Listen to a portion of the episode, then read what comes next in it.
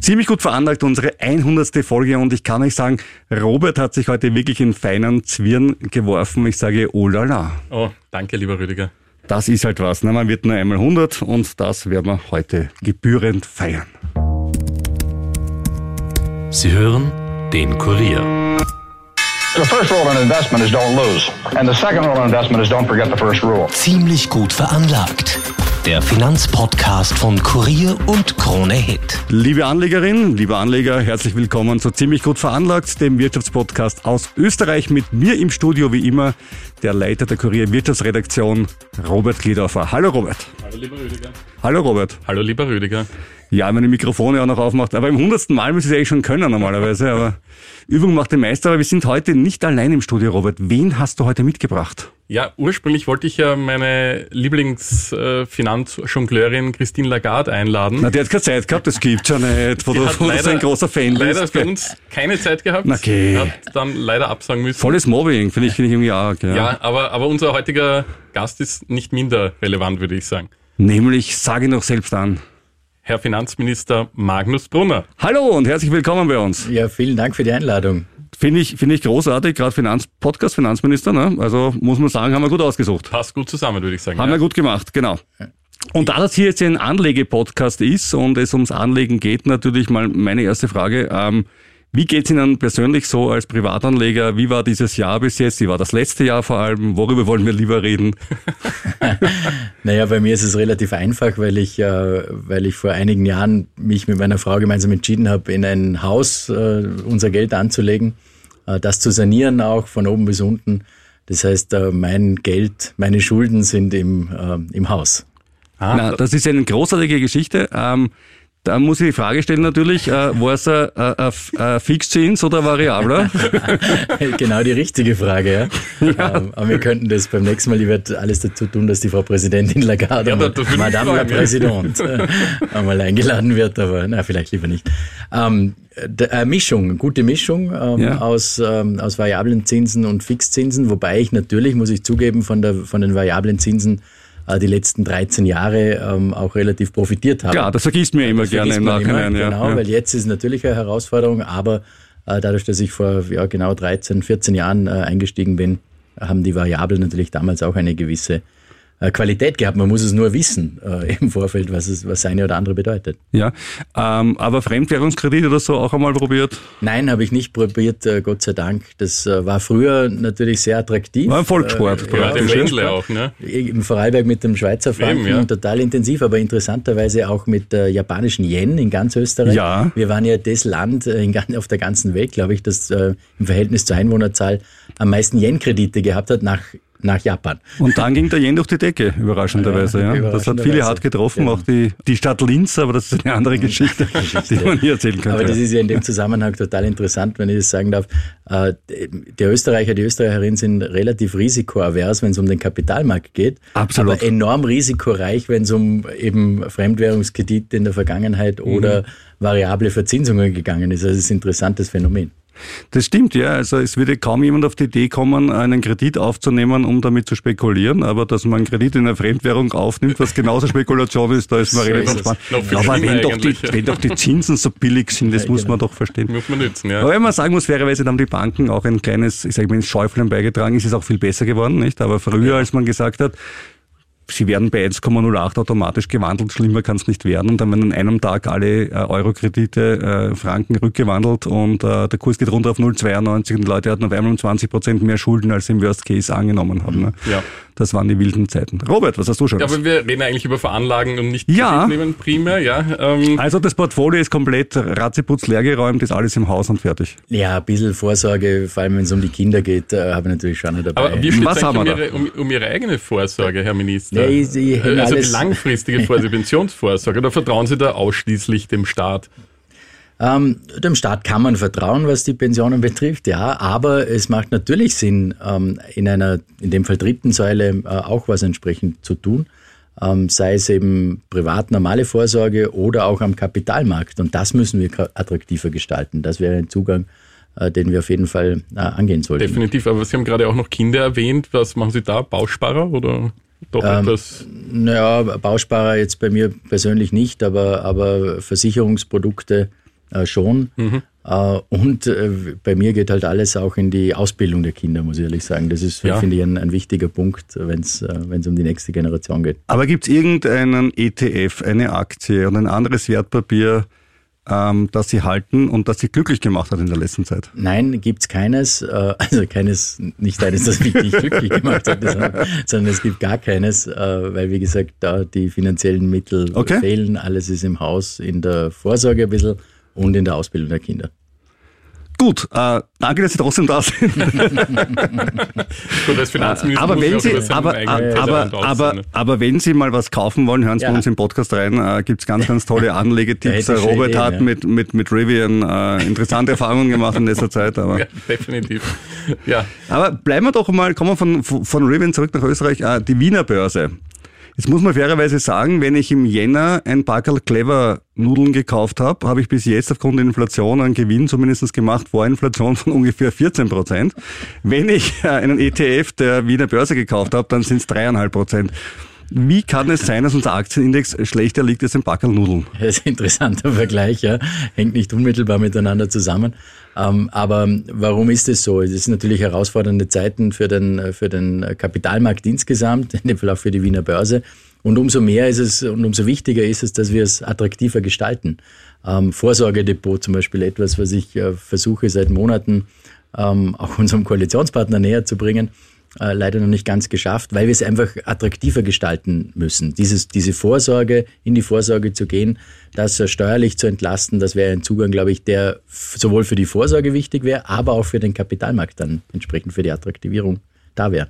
Die Frage ist, wie viele Österreicher legen dann ihr Geld an der Wiener Börse an? Also wenn Sie jetzt sagen, Sie, Sie machen das attraktiver, indem Sie steuerlich begünstigen, ist, ist, ja, ist ja absolut, äh, hey, wäre ich nichts dagegen haben aus meiner Sicht, ja, finde ich cool. Aber, aber kommt das wirklich der Wiener Börse zugute? Weil dann kaufe ich mir halt einen coolen äh, Nasdaq ETF und dann geht's genauso. Na, indirekt natürlich schon. Wenn ich ein Vorsorgedepot habe, das wäre ja der Plan, äh, dass wir, wo wir die, die ähm, Bereiche auch eine gewisse Zeit drinnen bleiben müssen, also eine, mit einer Behaltefrist, äh, das Geld auch drinnen gelassen werden muss, vielleicht auch mit dem Fokus natürlich auf österreichische äh, Unternehmen, die an, an der Wiener Börse äh, auch entsprechend firmieren. Also das wären Zugänge, die man haben kann, wo man natürlich die Vorsorge auf der einen Seite unterstützen kann, aber dann die Wiener Börse indirekt natürlich auch. Da muss man sich die Frage stellen, dürfen Sie denn das? Also dürfen Sie in Europa etwas machen, was die Wiener Börse besser stellt als Frankfurt oder Paris? Ja, man kann ja auch äh, zum Beispiel grüne Aktien ähm, entsprechend bevorzugen. Aber die Natürlich gibt's ja dort auch, Das. also- ja, schon, aber natürlich äh, darf man das. Mittlerweile sogar EDF ist eine grüne Aktie, man glaubt es kaum. Gell? Ja, unglaublich. Ja. Das ist alles, alles relativ mittlerweile Ja. geworden. Aber das muss man in Europa wirklich hinterfragen, zum Teil, gerade auch wenn es um, um das Wort grün geht. Ja. Was ist alles grün? Ähm, merken wir auch in der Taxonomieverordnung auf europäischer Ebene beispielsweise, äh, weil dort äh, Kernkraft drinnen ist, Mhm. was für uns ein Ausschlussgrund ist und andere Dinge. Aber Sie können es quasi auf Europa einschränken, höchstwahrscheinlich, aber nicht, nicht auf Österreich. Ja, wahrscheinlich Das schon, aber man kann schon wahrscheinlich sein. Schwerpunkte setzen äh, und dadurch die Wiener Börse schon auch äh, entsprechend unterstützen. das war, das war aber so ähnlich auch bei der Zukunftsvorsorge damals, wo wir gejubelt haben über 5000 Punkte. Wo wollen wir da jetzt hin mit diesem Modell?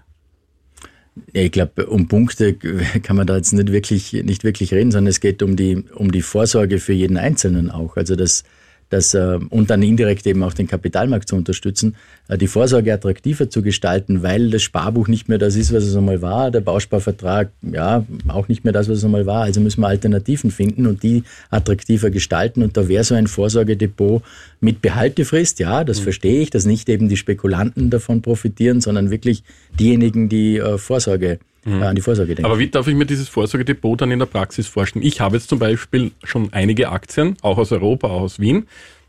Müsste ich die dann alle extra umschichten in dieses Vorsorgedepot oder kann ich das, das bestehende Depot als Vorsorgedepot auch definieren? Ja, das Vorsorgedepot müsste neu geschaffen werden, aber Umschichtung ist ja nicht so, nicht so dramatisch und nicht so, nicht so schwierig. Aber in diesem Depot, weil wir eben eine Behaltefrist einführen möchten auch, weil es um die Vorsorge geht, ähm, und äh, beispielsweise zehn Jahre muss man den Wert drinnen lassen. Aber wenn man es für die Vorsorge herausnehmen möchte früher, dann ist man auch steuerlich begünstigt, damit eben, damit es nicht in Richtung Spekulanten geht, äh, die, die dann profitieren, sondern wirklich äh, diejenigen, die Vorsorge äh, betreiben mhm. wollen. Da hört man aus Bankensicht äh, ein bisschen ein Stöhnen, weil sie dann zwei Depots führen müssen ja. für die Kunden, wahrscheinlich ja. noch zum gleichen Preis. Ja, das verstehe ich durchaus, aber es nützt nichts. wenn, wenn wir das Thema Vorsorge unterstützen wollen, dann ja, muss man das vielleicht auch in Kauf nehmen. Es hilft ja indirekt den Banken dann auch wieder und vor allem dem, äh, dem Kapitalmarkt und dem Börseplatz äh, insgesamt wieder. Also ja, das stimmt, der Aufwand muss man schauen, dass man den so gering wie möglich hält, aber ein gewisser Zusatzaufwand ist natürlich da für die Banken, ja, mhm. selbstverständlich. Mhm.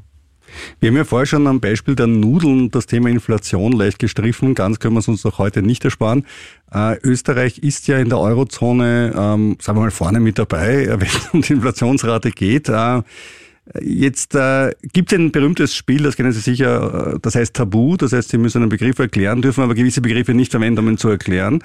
Und ich habe mir gedacht, wir machen das heute so, äh, wenn es unsere hundertste Ausgabe ist, dürfen wir uns die Begriffe aussuchen. Klar. Also ich will Sie bitten, den Begriff Inflation zu erklären, aber dabei zwei Wörter nicht zu verwenden, nämlich EZB und russisches Erdgas.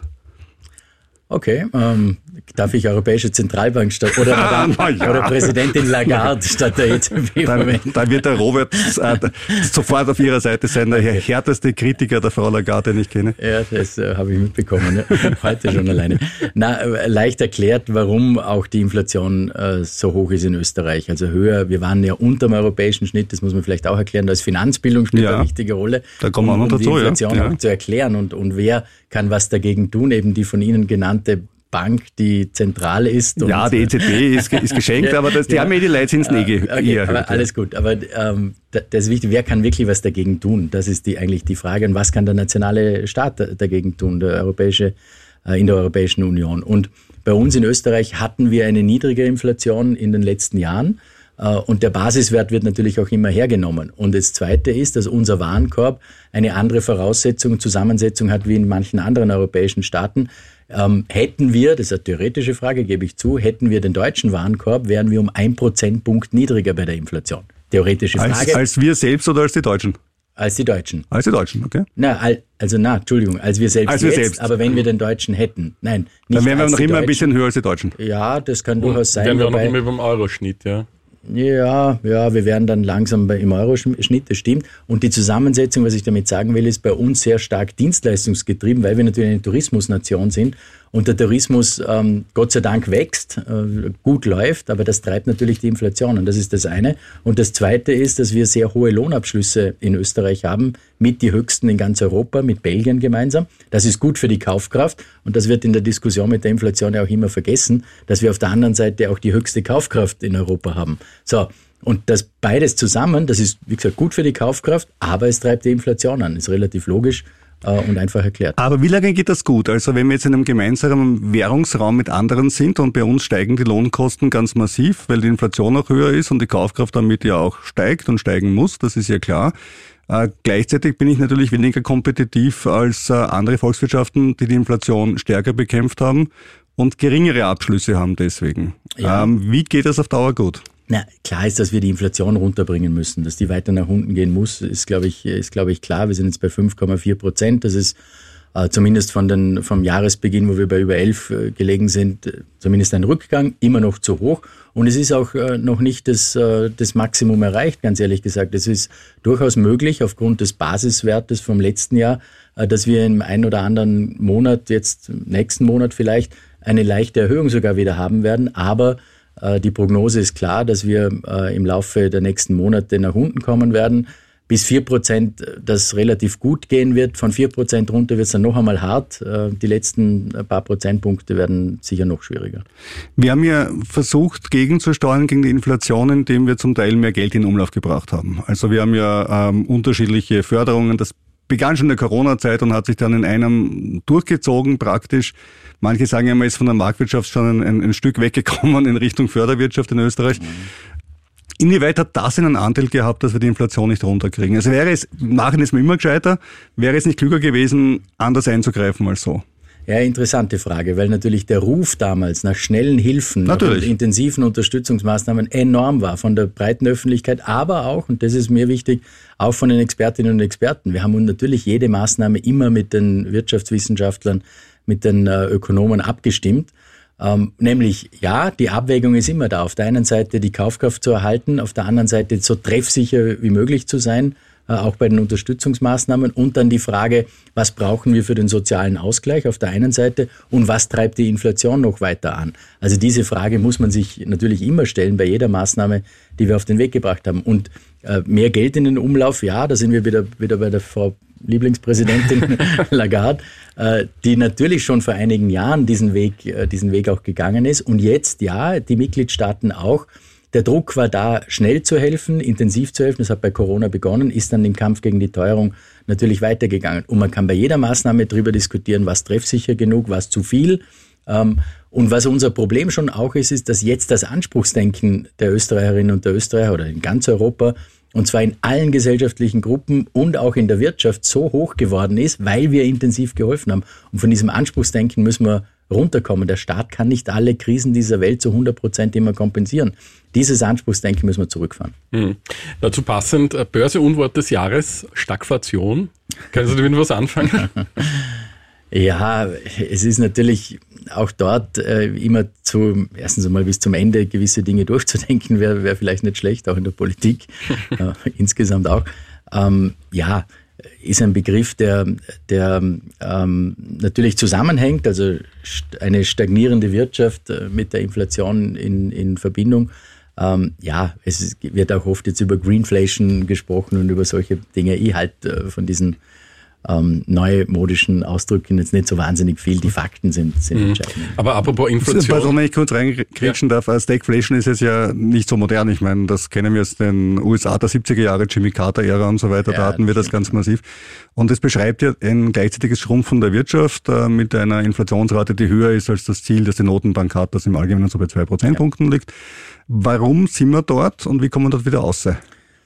Ja, wie kommen wir raus, ist, ist die entscheidende Frage auch. Ähm, wie, wie schaffen wir es, die Konjunktur wieder äh, anzukurbeln auch? Ähm, da haben wir im Budget, und das ist ja auch im Zusammenhang mit dem Budget immer zu sehen, natürlich, äh, nicht nur für nächstes Jahr, sondern für die nächsten, jetzt in dem Fall drei Jahre. Äh, das ist die, die sozusagen die, die Budgetlaufzeit, äh, die, wir, die wir haben in Österreich. Und dort die richtigen Schwerpunkte zu setzen für die Zukunft. Das ist auf der einen Seite die Konjunktur, Delle zu bekämpfen. Wir sind äh, sehr stark deutschlandabhängig. Nona ist unser wichtigster Handelspartner, haben es trotzdem geschafft, uns Gott sei Dank ein bisschen wenigstens abzukoppeln. Äh, aber klar, hat Auswirkungen, die, die Krisensituation, die in Deutschland ganz extrem ist. Also die Konjunktur anzukurbeln, beispielsweise in der Bauwirtschaft, indem wir Bauprojekte der Bundesimmobiliengesellschaft vorgezogen haben, äh, andere Maßnahmen und dann auch langfristige, indem wir auf die äh, Zukunftsthemen setzen. Kinderbetreuung hängt mit dem Arbeitsmarkt natürlich auch unmittelbar zusammen. Ähm, dann äh, das ganze Thema Transformation, also die, die Wärmewende, die Energiewende weiter voranzutreiben. Allein in den nächsten drei Jahren werden wir 14 Milliarden Euro zur Verfügung stellen, genau für das, das wieder äh, konjunkturtreibend hoffentlich ist, gerade wenn es um, um Sanierungsmaßnahmen und solche Dinge geht. Ähm, also die, die Wärmewende, die nachhaltige Mobilität, das alles 14 Milliarden und dann Forschung, Entwicklung, Wissenschaft auch voranzutreiben mit 16 Milliarden Euro in den nächsten drei Jahren. Also das sind so Schwerpunkte, die man in einem Budget setzen kann, um die Konjunktur anzutreiben, um den Standard auch entsprechend weiterzuentwickeln. Viele machen ja da die Erfahrung, wenn jetzt so eine Förderung kommt, zum Beispiel für Solarenergie und so weiter, dass wie von Zauberhand äh, die Lieferantenpreise um in etwa den Betrag steigen, den die Förderung ausmacht. Ja. Äh, was, ich meine, da müssen sie ja auch irgendwie frustriert sein, weil sie ja irgendwie sagen, sie wollen ja eine Lenkungsabgabe, damit mehr passiert und am Ende des Tages verdienen die Unternehmen besser, zahlen einen Tick mehr Steuer, das ist ja schön, aber es kommt logischerweise nicht alles ja. zurück, Geld ist kein Perpetuum mobile.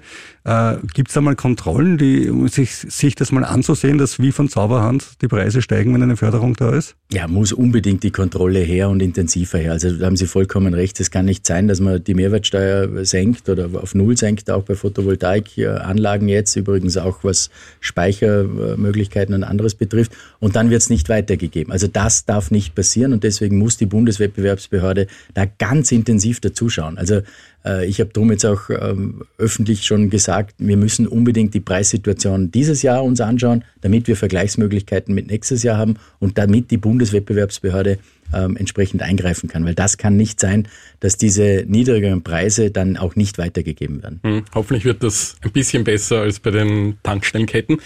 Ja, Ah, ja, bei den da- Supermärkten. Bei den Supermärkten, Bei den Supermärkten, ja, ja. überall. Man Ja. muss, die Bundeswettbewerbsbehörde muss wirklich überall in diesen Bereichen, die Sie jetzt richtigerweise angesprochen haben, dazuschauen, weil es kann nicht sein, dass mit Steuergeldern oder mit Mindereinnahmen, in dem Fall, wenn die Ja. Mehrwertsteuer gesenkt wird, äh, nicht eben diejenigen, dass nicht den, denjenigen zugutekommt, die es auch brauchen und für die es gedacht ist, nämlich für die Konsumentinnen und Konsumenten. Aber Wobei man sagen muss, dass bei der Mehrwertsteuer der Staat an der Inflation indirekt verdient, weil Stimmt, höhere ja. Preise sind höhere Mehrwertsteuer. Ja, das stimmt, aber entschuldigung, wenn wir gerade so am, am Ding sind, ja, der Staat hat natürlich höhere Einnahmen gehabt aufgrund der Inflation, überhaupt keine Frage, aber hat natürlich wesen, ein wesentliches Zusatz an Mehrausgaben Ja. auch gehabt.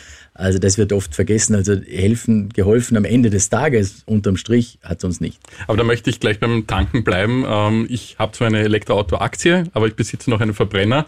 Und es freut mich natürlich naturgemäß weniger, wenn jetzt mit Jahresbeginn die Benzin- und Dieselpreise um rund 10, 12 Cent je Liter angehoben werden aufgrund dieser CO2-Verordnung, was ja auch inflationstreibend ist. Und da frage ich mich in dieser Situation, wie, wie, wieso macht man das? Ja, weil wir eine ökosoziale äh, Steuerreform beschlossen haben, wo das ein Teil davon ist und auf der anderen Seite das kompensiert wird mit dem Klimabonus. Das war, das war der Zugang, den, den, der damals gewählt worden ist, weil ein gewisser Einstieg in eine CO2-Bepreisung, glaube ich, schon wichtig ist, um die Transformation zu schaffen, um, den, ähm, um, um unsere Ziele auch zu erreichen. C, äh, zu erreichen. CO2-Neutralität bis 2040, extrem ambitioniert, zehn Jahre vor der Europäischen Union, aber das können wir nur, indem wir wie es andere Staaten ja auch schon gemacht haben, in eine CO2-Bepreisung einsteigen. Aber der, Steu der Steueranteil ist ja jetzt schon relativ hoch und auch die Wirtschaftskammer hat gefordert, das zumindest mal für ein Jahr auszusetzen. Ja, ähm, das kann man fordern, überhaupt keine Frage, aber äh, es ist halt Teil der ökosozialen Steuerreform, wo übrigens auch für die Wirtschaft Maßnahmen drinnen waren, wie zum Beispiel die Körperschaftssteuersenkung um zwei Prozent, jetzt mit 1.1.2024 um nochmal ein Prozentpunkt. Ähm, kann man natürlich alles diskutieren, nur da machen wir alles wieder auf. Ähm, kann man machen, finde ich nur nicht wahnsinnig sinnvoll. Wie, aber wie wird sich das auf die Inflation auswirken, diese Anhebung? Ja, auch das. da Berechnungen? Nein, gibt's gibt's nicht im Detail, aber ähm, kann natürlich auch Auswirkungen haben. Ja, und darum sind wir natürlich äh, jetzt auch, weil wir die CO2-Bepreisung in der Vergangenheit nicht hatten. Andere Staaten hatten sie. Das heißt, die waren schon höher mit der Inflation aufgrund dieser Maßnahmen in den vergangenen Jahren und wir ziehen jetzt nach. Und das ist auch der, einer der Gründe, die wir am Anfang besprochen haben, warum wir halt bei der Inflation jetzt leicht über dem europäischen Schnitt liegen. Das ist, ist äh, ja, das ist Faktum. Da Sie ja eingangs erwähnt haben, dass Ihr aktuelles Portfolio in Ihrem Haus steckt, äh, glaube ich, kann ich die Frage, wie viele Bitcoins haben Sie so privat rumliegen, wahrscheinlich Null. auch in die Tonne treten. So Null, ja. null, ja. Aber was halten Sie generell von Kryptos? Ja, ich bin ähm, insofern zurückhaltend, ganz ehrlich gesagt, weil wir hier ähm, ein, ein doch, soll ich sagen, sehr fluktuierendes, ähm, eine fluktuierende ähm, äh, Coin haben, Bitcoin haben, der manchmal nach oben geht, manchmal nach unten geht. Und wir haben gesehen, äh, ja, in guten Zeiten ist es weit nach oben gegangen und hatten jetzt in, der letzten, äh, in den letzten Jahren, zwei Jahren, wieder eine Phase, wo es extrem nach unten geht. Also es ist sehr volatil. Ähm, ich habe nichts dagegen, um Gottes Willen, Ja. ähm, aber, aber persönlich äh, bin ich da jetzt reserviert und zurück. Na, ich frage deswegen, weil ja die Anleger von Bitcoins oder Kryptos ein bisschen besser gestellt sind als die, die ihr Geld in österreichische Aktien anlegen. Also ich gebe ein Beispiel, nehmen wir an, ich habe eine Föstalpine Aktie und ich mache darauf einen Gewinn und dann kaufe ich mir um das Geld dann Wiener städtische Aktie.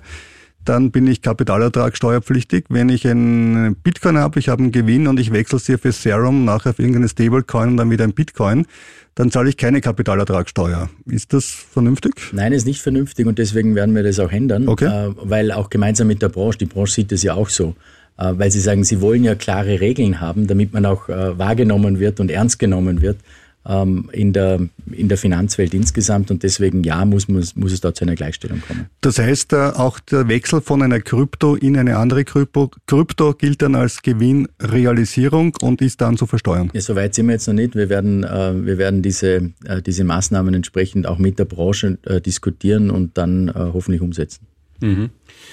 Kryptos werden ja von vielen jungen Leuten auch gekauft, die ein bisschen unbedarft auch sind beim Finanzwissen. Allgemein in Österreich ist das Finanzwissen ja eher low-level. Äh, wie sehen Sie das und was kann man dagegen tun? Ja, ähm, wir haben insbesondere in Krisenzeiten jetzt gesehen, dass wir an der Finanzbildung unbedingt arbeiten sollten. Wir haben deswegen vor eineinhalb Jahren eine österreichische Finanzbildungsstrategie äh, ins Leben gerufen, übrigens gemeinsam mit der OECD, um auch hier äh, internationale Erfahrungen einzubringen mit insgesamt mittlerweile ähm, über 130 unterschiedlichen konkreten Maßnahmen, auch unter Einbeziehung ähm, aller sogenannten Stakeholdern von Gewerkschaft über Arbeiterkammer, Wirtschaftskammer, industriellen Vereinigung, alle dabei. Universitäten übrigens auch. Es gibt jetzt einen eigenen Lehrgang für Finanzbildung an der Wirtschaftsuniversität Wien, ähm, um alle ins Boot zu holen. Das Bildungsressort natürlich auch, das Sozialressort, die Jugendstaatssekretären, also alle ins Boot zu holen ähm, und ähm, haben da eigentlich ein gutes Paket, äh, glaube ich, auf den Weg gebracht mit diesem Finanzbildung, mit dieser Finanzbildungsstrategie. Und die, die Krisenzeiten zeigen uns, dass es so dringend notwendig ist, wenn es um Vorsorge geht, was wir vorher äh, diskutiert haben, aber wenn es ums Verständnis auch geht von Warum haben wir eine hohe Inflation? Kann nur die Frau Präsidentin Lagarde was dagegen tun oder, oder andere auch? Und was kann Österreich dagegen tun? Wie heizen wir die Inflation mit Maßnahmen vielleicht sogar an? Sie haben die CO2-Bepreisung genannt. Ja, genau diese Dinge, jetzt geht es fast schon zu sehr ins Detail. Und ich sage immer dazu, es ist interessant, äh, dass man das Volumen eines Kegels vielleicht ausrechnen lernt in der Schule, aber ehrlich können, gesagt am Ende des Tages, Sie's? nein, ich kann es nicht. aber R Quadrat mal Pi mal H durch 3 oh, wäre es gewesen. Ja. Ja. Experte ja, das geht, ja. ja, machen, ja. Super. Aber was ich damit sagen will, ist, dass man, dass man halt vielleicht auch den Unterschied zwischen variablen Zinsen und fixen Zinsen äh, wissen müsste. Das wäre sehr fein, ja. Ja, so absolut. Genau. Also da, da, haben wir, das war auch einer der Gründe, warum wir den Podcast gestartet haben, weil wir gefunden haben, dass für die meisten Leute das immer, uh, Aktien, ETF, alles schlimm, ja. alles furchtbar und so weiter. Und wir wollen Leute ein Stück weit ähm, die Angst nehmen, sich damit zu beschäftigen. Ja, ja das ist etwas, was, was wirklich groß ist und ich glaube auch in der sozialen Gerechtigkeit ist es sehr, sehr wichtig, dass alle Bildungs- und Einkommensschichten die Möglichkeit haben, Zugang zu Finanzinformationen ja. zu haben. Und darum ist, ist, will jetzt nicht schön tun, aber eure Sendung also so wichtig, äh, eben auch in Richtung Finanzbildung einen, einen extremen Beitrag zu leisten. Ihr habt ja auch eine wöchentliche. Ich habe auch einen, einen Podcast, ja, genau der hat wahrscheinlich nicht so viele Hörer, wie ihr das habt. Ja, ich glaube, mit, mit Wirtschaftspodcasts in Österreich ist man in einem Nischenmarkt. Ich sag's ja, mal, ich sag's mal freundlich, ja. reich werden wir damit auch noch ja. nicht. Apropos reich, äh, die ÖBAG hat sich ein bisschen erweitert und Oder ist, zwar, da, will, ist, dabei, ist, will, dabei. ist dabei, will sich erweitern und zwar durch eine wurde Teil... Gefragt, wurde gefragt, wurde, wurde, wurde, wurde freundlich angefragt, okay, wollt ihr meine Teilverstaatlichen? Und zwar gefragt hat die AT und S. Ähm, jetzt bin ich ein Kind der 80er Jahre, ich kann es nicht verleugnen und verstaatlichte Kreisky und so weiter habe ich alles miterlebt. Und haben wir gedacht, na super, ich fühle mich wieder ein paar Jahre jünger, es ist ja wie früher. Ja, guter Zugang, interessanter Zugang. Wir wollen alle jünger sein.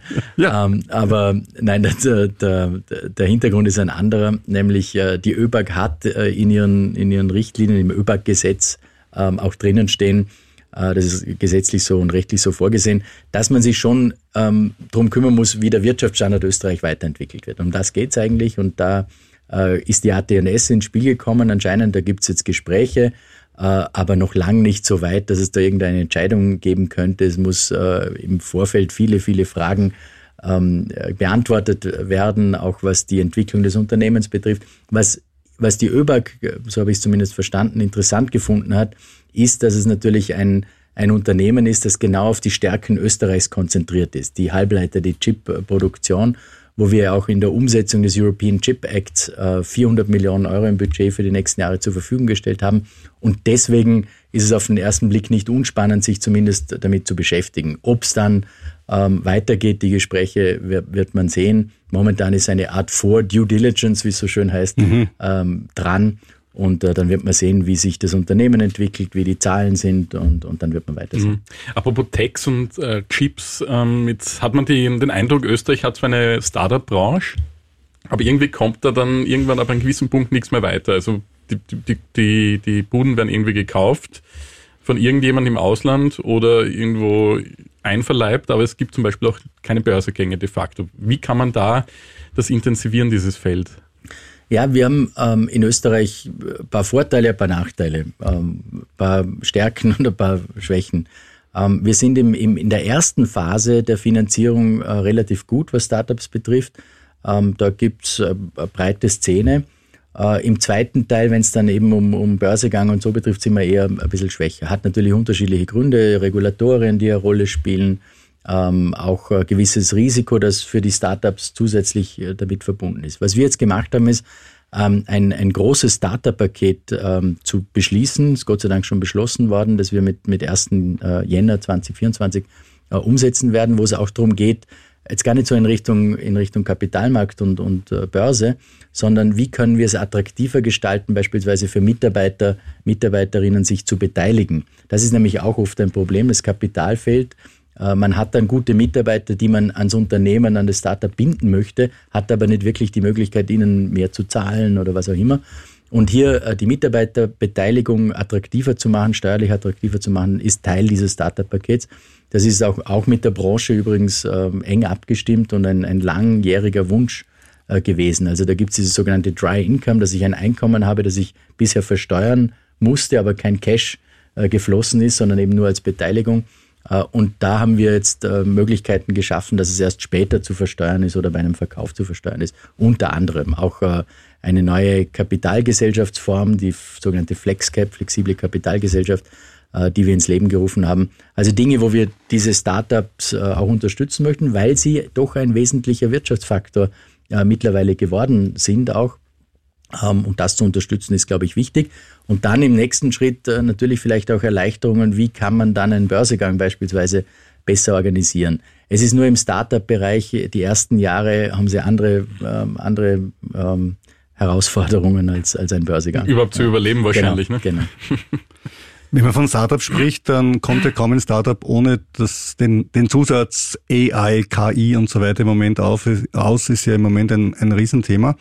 Jetzt ist das Finanzministerium nicht unbedingt ein Startup, aber trotzdem spielt ja auch bei Ihnen Technologie eine große Rolle und da waren wir auch sehr gut in Österreich, das muss man auch mal was Positives sagen. Äh, keiner zahlt keine Steuern, aber bei uns geht es wenigstens halbwegs bequem äh, mit Finanz Online.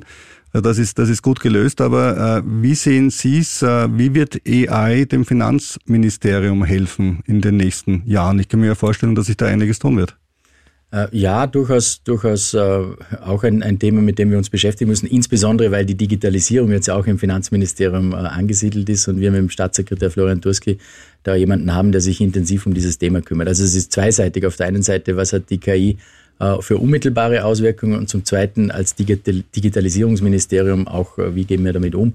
Und vielleicht mit dem Zweiten beginnend ähm, muss man natürlich auch schauen, wie die wie die Regeln gestaltet werden. Da ist auf europäischer Ebene jetzt einiges passiert. Das muss auch europäisch oder vielleicht sogar weltweit am liebsten geregelt werden. Ähm, das ist, glaube ich, der Start jetzt ganz gut gelungen, weil man natürlich, weil Risiken und Chancen damit verbunden sind mit dem ganzen äh, AI-Thema. Ähm, und das in den Griff zu bekommen, muss auch regulatorisch entsprechend äh, angegangen werden. Da sind wir, glaube ich, ganz gut unterwegs. Florian Turski ist da auf europäischer Ebene auch federführend tätig und hat dann auch in diesem äh, KI-Act oder AI-Act äh, schlussendlich gemündet. Aber jetzt für mich als Bürger, es gibt ja schon jetzt automatisierte Bescheide zum Teil ähm, vom Finanzamt. Ähm, das funktioniert ja ganz gut und wenn es nicht passt, kann ich ja berufen, zur Not, also auch okay. Ähm, aber wie wird sich da ändern? Also glauben Sie, dass Sie ähm, die Kosten der gesamten Finanzverwaltung senken können, indem Sie AI einsetzen? Glaube ich schon, ja. Ich glaube äh, schon, dass, dass wir da mit den Kosten zurückfahren können, dass vieles äh, noch automatisierter vonstatten gehen kann, wie es jetzt schon der Fall ist. Aber man muss halt höllisch aufpassen, dass auch wirklich alles korrekt äh, und weiterhin transparent äh, bleibt. Das ist, glaube ich, wichtig und darum sind solche Regulatorien natürlich auch äh, von entscheidender Bedeutung, gerade zu Beginn ähm, einer, einer Situation, wie wir sie jetzt haben mit der, mit der KI. Also ja, ich glaube, es wird zur Vereinfachung kommen auch zu sicher zu Kostenreduktionen kommen können äh, in den nächsten Jahren. Allerdings jetzt zu Beginn im Aufbau wird es jetzt nicht unbedingt kostenrelevant sein nach unten, sondern das muss man mal aufbauen. Ähm, wir sind da, wie Sie richtig gesagt haben, äh, mit unserem Finanz Online gut aufgestellt, aber auch das muss natürlich immer weiterentwickelt werden. Verwenden Sie selber privat sowas wie äh, ChatGPT oder BART und, und spielen Sie damit rum und schauen einfach so, dass man ein Gefühl dafür bekommt, wie cool ist das, was geht, was geht nicht? Äh, ja, habe ich für, äh, am Anfang schon gemacht. Ich meine, ich verwende es jetzt beruflich nicht, aber äh, war nicht uninteressant auch zu sehen, äh, wie es die jungen Menschen entsprechend verwenden können. Zum Beispiel äh, für Hausarbeiten? Zum Beispiel für Hausarbeiten. Meine älteren zwei Jungs sind 16, äh, die sind natürlich schon gefährdet, dass sie das vielleicht etwas zu Vielleicht ihre Reden, ne? ihre künftigen. Ja, wobei bei den Reden, ja, bei den Reden wäre ich vorsichtig, weil man doch aufs Publikum und auf die äh, spontane Situation dann auch äh, eingehen sollte, zumindest und nicht alles vorbereitet einfach runter Natürlich, ja. predigen sollte. Ja, und das. Gemeine ist ja auch, dass faktische Fehler eingebaut werden, sehr oft von, von OpenAI oder auch von BART. Und das klingt aber so schön autoritär, weil es schön geschrieben Mhm. ist, ohne Rechtschreibfehler. Und man hat ja dann immer eher das Gefühl, man glaubt das. Und ich verwende es zum Teil im Podcast, um Dinge umzuschreiben und dann rechne ich es nach und komme drauf, na, kann nicht stimmen. Und dann diskutiere ich mit Bart so richtig und bis er dann einsieht, das dauert manchmal zehn Minuten, dass er Unrecht gehabt hat, dann freue ich mich. Sie setzen sich äh, Ich durch bin recht, Bart, ich bin, ja, ich bin recht, ich bin ein bisschen rechthaberisch, ich kann es nicht ganz leugnen. Das Weihnachtsfest steht vor der Tür. Ja, Herr Minister, wenn wir Ihnen, was wir nicht tun dürfen aus Compliance-Gründen, aber wenn, Zum Glück. wenn wir Ihnen eine Aktie unter den Baum legen sollten, welche sollte das denn sein? Ah, da werden Sie verstehen, dass ich mir jetzt nicht für ein Unternehmen oder für eine, für eine Aktie äh, stark machen kann. Aber prinzipiell äh, würde ich sagen, wir müssen es einfach attraktiver gestalten. Die, die Möglichkeit, am Kapitalmarkt tätig zu werden, da auch die Angst nehmen und da hilft, das ist Geschenk genug, muss ich sagen, da hilft Ihr Podcast sehr, weil man eben Aufklärung äh, betreibt und, und äh, die vielleicht die Angst und die, die Sorge äh, nimmt von, äh, vom Kapitalmarkt insgesamt, von der Börse. Das ist nichts Böses, sondern im Gegenteil, das ist eine Chance. Ähm, und da aufzuklären, das ist Geschenk genug. Sehr gut. Apropos Geschenk, noch Wir, wir beide hätten immer eine Antwort auf diese Frage. Das, Das- ist die Berkshire Hathaway A-Share, weil die kostet pro Stück äh, ungefähr eine halbe Million und äh, ist die teuerste Aktie der Welt und deswegen einfach aus Gier eine sehr einfache Antwort auf die Frage. Apropos Geschenk, es ist die hundertste Folge, Rüdiger weiß davon nichts. Rüdiger Nein. Ist, nein. Rüdiger ist ein großer Clever-Fan, gerade in Zeiten von hoher Inflation. Ja, aber wenn man sagen muss, dass die Clever-Produkte prozentuell am stärksten gestiegen sind, Ja, sind aber das trotzdem muss noch man. Clever und SPG sind, sind Und, relativ und daher habe ich uns, ähm, Na. ja, habe ich uns allen Na. eine, eine kleine Clever Sachertorte Clever mitgebracht. Mitgebracht. Was hat die gekostet? Ich glaube 5,99, das war gerade du noch drinnen. krachen lassen, ne? Ja, da habe ich es krachen lassen. Ja, hallo. Also wir können dann gerne ein Stückchen abschneiden und auf 100 weitere Folgen vielleicht dann. Die sind immer diese Packungen, wo oben ganz klein draufsteht, Serviervorschlag. Gell? Ja, so ungefähr. Mit Sahne oder ohne? Ja, die Sahne ist extra. Das hat Ja, das- das war die nicht war bei den drinnen. 95 nicht dabei. Nein, war nicht mehr dabei, nein. Ja, bei den jetzigen Milchpreisen, das konnte er sich nicht leisten, das muss man verstehen. Den KV haben sie ihm auch gekündigt als Journalist. Ja, das ist jetzt wieder Gott aufgeholt. sei Dank kann da die Politik nichts dafür. Das ist Nein, das heißt, das, das, heißt, das heißt komplett kurz die Hände in Unschuld waschen. Genau. Das ist eine schöne Situation. Aber wofür die Politik schon was kann oder nicht kann, da muss ich noch einen, einen allerletzten Punkt ein, einweben. Äh, die Gehaltsabschlüsse im öffentlichen Dienst waren, sage ich mal, aus Sicht der Verhandler, der Metaller, suboptimal für ihre Verhandlungsposition. Würden Sie das teilen oder, oder ist das so empfindlich, wenn die das so einschätzen? Finde ich, ähm, finde ich nicht ganz fair, weil man auch Okay. hier bis zum Ende durchdenken muss. Also erstens einmal ist es im Budget äh, eingepreist gewesen, genau die 9,15 Prozent. Also jeder, der sich das Budget angeschaut hat, was nicht jeder macht in Österreich, verstehe ich, aber der hat's gesehen. War keine Überraschung. Also. war keine Überraschung. Äh, Ist auch ein bisschen eine andere Situation, ganz ehrlich gesagt, als in der, in der Metallindustrie oder in der privaten Wirtschaft insgesamt, weil äh, wir unter, also im öffentlichen Dienst hunderte oder hundert, mehr als hundert äh, unterschiedliche Dienstrechte haben. Das ist vom Polizisten bis zur Lehrerin. Das ist Richter. Ja alles, Richter, genau. Also der unterschiedlichste Ja. Ding. Also dort mit Einmalzahlungen zu hantieren, ist einfach nicht wahnsinnig äh, Funktioniert wahrscheinlich funktioniert gut, nicht. Und deswegen musst du, und wir waren nicht über der rollierenden Inflation, Gott sei Dank. Ähm, Und wir müssen auch zu einem Abschluss kommen, weil wir mit den äh, öffentlichen Dienstgehältern ins Parlament müssen, noch heuer. Das heißt, es war ein gewisser Zeitdruck auch da, das dort abzuschließen. Auch das ist nicht überraschend, wenn man sich mit dem Thema beschäftigt und welch, wie, die, wie ein, eine nationale Gesetzgebung funktioniert, dann weiß man, dass wir mit Ende November fertig sein haben müssen. Ja, klar. Äh, Und ich bin nicht Chefverhandler, sondern das war der Vizekanzler Kogler. Ich bin als sein Beiwagerl Unterschrieben fürs Geld. Ja, genau. genau. Äh, einen allerletzten noch. Äh, Johanna Mikl-Leitner äh, und die Erhöhung der Politikergehälter in Niederösterreich. Kann man über alles diskutieren, keine Frage, sind erhöht im Prinzip so im Rahmen der Inflation, wobei, wenn man sagt, die werden Mitte kommenden Jahres erhöht, einerseits natürlich dann übers Jahr durchgerechnet ist es ein bisschen geringer, aber dafür ist der Vergleichswert übernächstes Jahr dann wieder besser, aber egal. Aber sie hat das mit einem Argument argumentiert, das ich extrem spannend fand. Nämlich, sie hat gesagt, äh, sie möchte nicht bei der Entwertung der politischen Arbeit mitmachen. Und ich habe mir gedacht, wenn wir in Österreich jetzt hergehen und jeder einzelne Österreicher kann sich überlegen, wie viel seine Arbeit wert ist und sein eigenes Gehalt festsetzen, dann sind unsere künftigen Zahlungsmittel wieder Gold und Salz. Können Sie dem was abgewinnen? Ja, also diese Politikergehälterdiskussion ist, ist äh, extrem nervig, finde ich, ganz Ja. ehrlich gesagt, weil äh, ja, da hat äh, Johanna Mikleitner vollkommen recht, man wertet sich selber ab. Ähm, das ist so. Wir hatten seit Jahren keine, äh, keine Anpassung an die Inflation, Erhöhung, von dem rede ich gar nicht. Äh, ja, kann man über alles reden. Es ist nur, also wenn man gute Leute in die Politik bekommen will, ist es natürlich nicht gescheit, ganz ehrlich gesagt. Und deswegen bin ich da etwas zwiespältig. Auf der einen Seite verstehe ich es und in der Öffentlichkeit äh, klingt es vielleicht super, die Politiker geben sich keine Gehaltserhöhung, Null und Runde. Äh, auf Dauer finde ich es äh, es nicht unbedingt sinnvoll. Noch eleganter ist es für den Herrn Landbauer, der sagt, er hat sich eh dagegen gewehrt und bekommt das Geld jetzt trotzdem. Ist ja auch nicht so schlecht. Ja, aber wie wir immer sagen, wir sind kein politischer Podcast. Kein Kommentar. Verstehe ich, würde ich auch nicht machen an Ihrer Stelle. Ah, wir sind kein politischer Podcast, wir sind ein, ein Wirtschaftspodcast und wir stehen ja dann auch knapp vor der Jahreswende und äh, von unseren Hörerinnen und Hörern äh, kam ja die Anfrage, ob Robert und ich äh, in das Bild des Grauens Einblick gewähren wollen, nämlich in unsere beiden Portfolios Ja. und zeigen, was besonders Nicht gut in das und Budget, Herr Finanzminister. Nein, um Gottes Willen, um Gottes, um, um Gottes Willen, nein, da geht es jetzt um unser privates Budget sozusagen. Das machen wir dann in der nächsten Folge. Die ist dann nach Weihnachten. Da werde ich zuhören, das interessiert mich auch. Und ich danke ganz herzlich, dass Sie sich die Zeit genommen haben, heute vorbeizuschauen. Herzlichen Dank, ja. Danke, danke Ihnen. Und äh, nach Weihnachten hören wir uns wieder, Dann sind wir vielleicht reicher. aber ziemlich sicher weiser.